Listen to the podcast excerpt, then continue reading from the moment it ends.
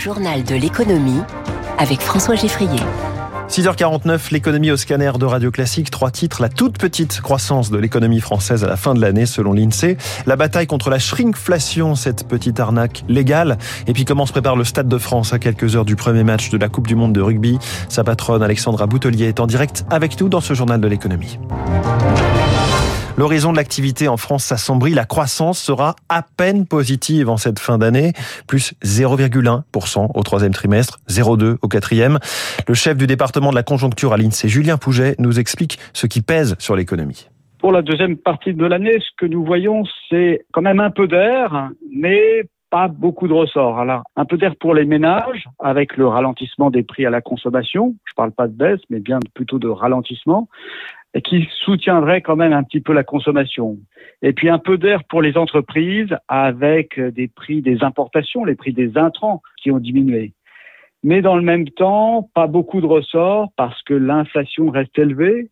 Donc si rebond de la consommation il y a, ça sera sans doute un léger rebond et puis parce que les taux d'intérêt également sont hauts et donc c'est susceptible de pénaliser l'investissement par exemple. Le patron de la conjoncture à l'INSEE avec Éric Mauban pour Radio Classique. Y a-t-il des profiteurs de crise dans l'agroalimentaire? La question revient sans arrêt et avec un nouveau mot à la mode, shrinkflation to shrink, signifiant euh, rétrécir en anglais, comme ces paquets de chips vendus au même prix qu'il y a un an alors qu'ils ne pèsent plus que 27 grammes et demi au lieu de 30.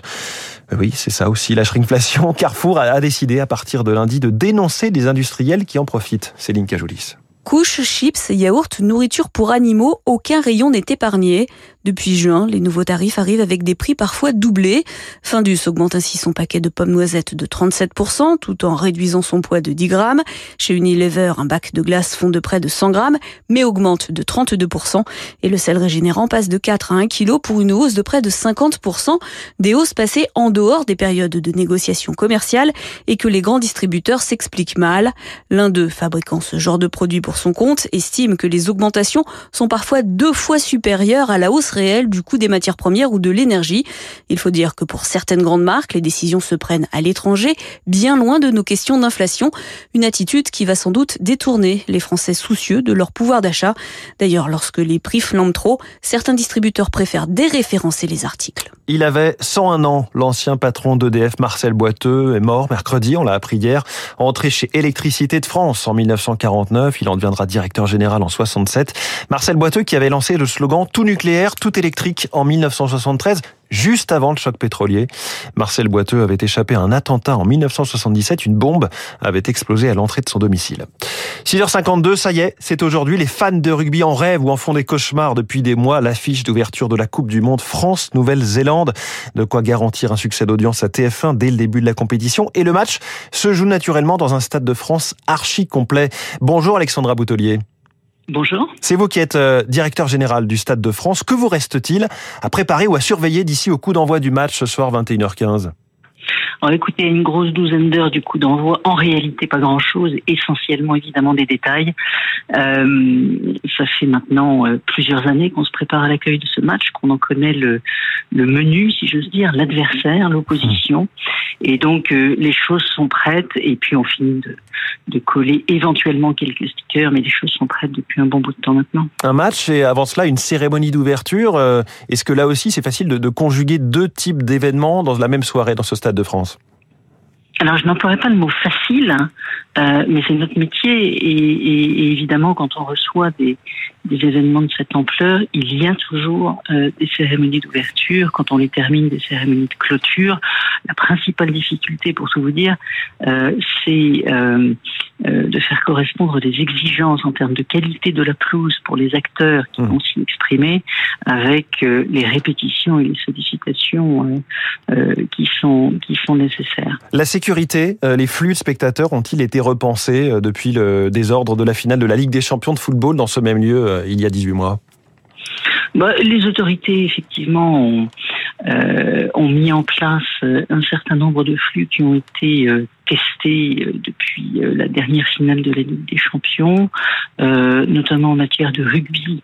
les choses sont assez balisées et, je euh, pense que les choses se passeront de manière, euh, parfaitement optimale ce soir. Alors 10 matchs euh, au Stade de France pendant cette compétition, pendant un mois et demi. Quel est l'enjeu pour vous C'est de montrer une fois de plus euh, au monde entier le prestige de cette enceinte?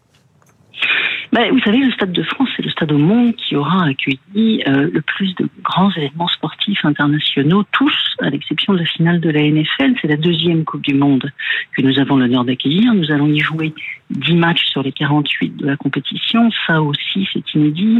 Et donc, l'unicité de ce stade euh, va encore euh, progresser d'un cran à l'occasion de cette compétition. Nous en sommes extrêmement mmh. fiers. La NFL, c'est le championnat de, de, football américain. Effectivement, je, je comprends que vous lancez l'invitation. Euh, que va-t-il se passer au Stade de France ensuite, entre la Coupe du Monde de rugby et les Jeux Olympiques de Paris euh, l'été prochain?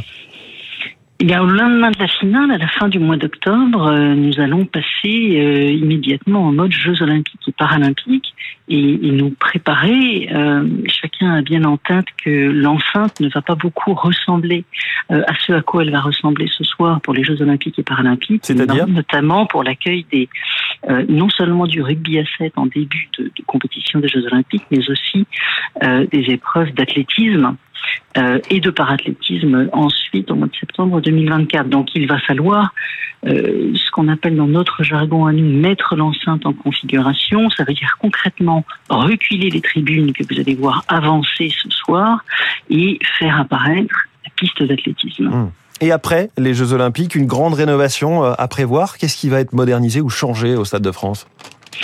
C'est difficile pour moi de, de, répondre à cette question. Vous savez probablement que le stade est une propriété de l'État, euh, que l'État a lancé il y a quelques mois une consultation sur l'avenir du Stade de France euh, post-Jeux olympiques et, et, paralympiques, et que c'est à l'issue de cette consultation, dans un certain nombre de mois, euh, que l'avenir du stade sera tranché. Et vous qui en êtes la patronne aujourd'hui, qu'est-ce que vous aimeriez voir changer dans un monde idéal, dans un rêve?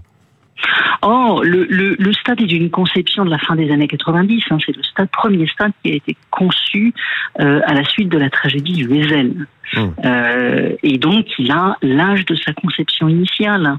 Euh, il faut probablement aujourd'hui repenser un certain nombre de choses en en maintenant les atouts, et les atouts, c'est euh, la facilité de circulation des flux et la sécurité euh, dont on jouit quand on est à l'intérieur. Hum. Si je reprends euh, pour ce soir, pour le, pour le rugby, comment les équipes du Stade de France se sont préparées? Qu'est-ce que vous avez mis en place spécifiquement?